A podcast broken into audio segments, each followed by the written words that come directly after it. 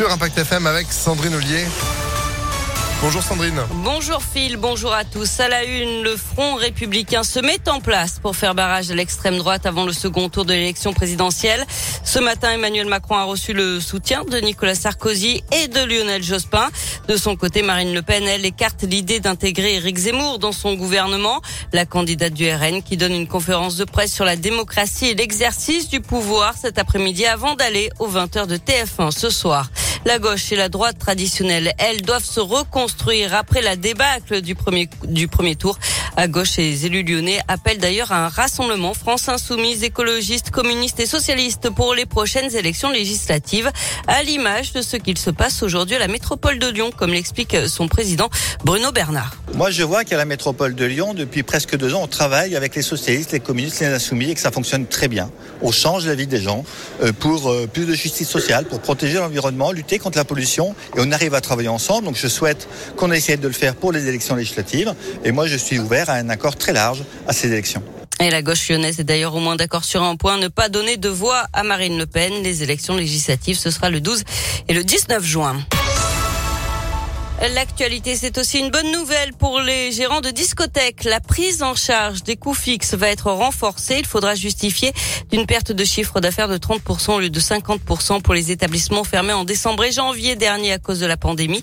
Le délai de dépôt des demandes d'aide est rallongé jusqu'au 30 avril. L'aide sera versée automatiquement sans démarche de la part des entreprises.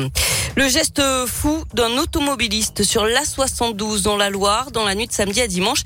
Il a tout simplement fait demi-tour sur l'autoroute. D'après le progrès, il était parti de Feur, direction Vauchette. Mais sous l'emprise de l'alcool, il n'a pas trouvé la sortie. Du coup, il a fait demi-tour et a roulé à contresens sur plus d'une dizaine de kilomètres avant de s'apercevoir de son erreur. Nouveau demi-tour pour revenir en direction d'Andrézieux.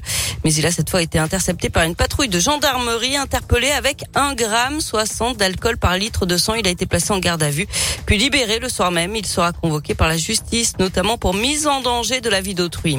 Les suites des incidents lors du match de Coupe de France entre le Paris FC et l'OL en décembre dernier. Deux supporters du PSG ont été condamnés hier à quatre mois de prison avec sursis et deux ans d'interdiction de stade. Je vous rappelle que cette rencontre des 32e de finale avait été arrêtée. Les deux clubs avaient été éliminés. À suivre, toujours en foot, mais sur le terrain cette fois-ci, les qualifications pour la prochaine Coupe du Monde chez les filles. La France reçoit la Slovénie à 21h10 et puis du basket aussi avec un derby en championnat. Rouen accueille l'Asvel, c'est à 20h. Et puis on revient à l'élection présidentielle pour terminer avec ces votes insolites dimanche lors du premier tour. Ah. À Roubaix, un des électeurs a donné sa voix à Karim Benzema, l'attaquant lyonnais de l'équipe de France. Et puis en Mayenne, c'est un bulletin avec le nom Jeff Tuche qui a été glissé dans l'urne. On se souvient que dans le troisième volet des films Les Tuches, Jeff devient effectivement président de la République après avoir été maire de la commune de Bouzol. Les deux bulletins ont bien sûr été comptabilisés comme nuls. c'est rigolo. Merci beaucoup Sandrine pour l'info qui continue sur Impact FM. Vous pouvez faire c'est ça, des frites, des frites, des frites. Bah bon appétit. Passez à table. Nous on va se régaler à midi avec. Euh, vous êtes fan de téléphone? Bien sûr. Vous êtes fan de Jean-Louis Aubert? Oui. Ah bah c'est une heure 100% Jean-Louis Aubert qui vous attend sur Impact FM juste après la météo. Vous êtes de retour demain 6h30. À demain. Et puis l'info bah on revient cet après-midi avec Antonin. Ce sera à partir de 16h.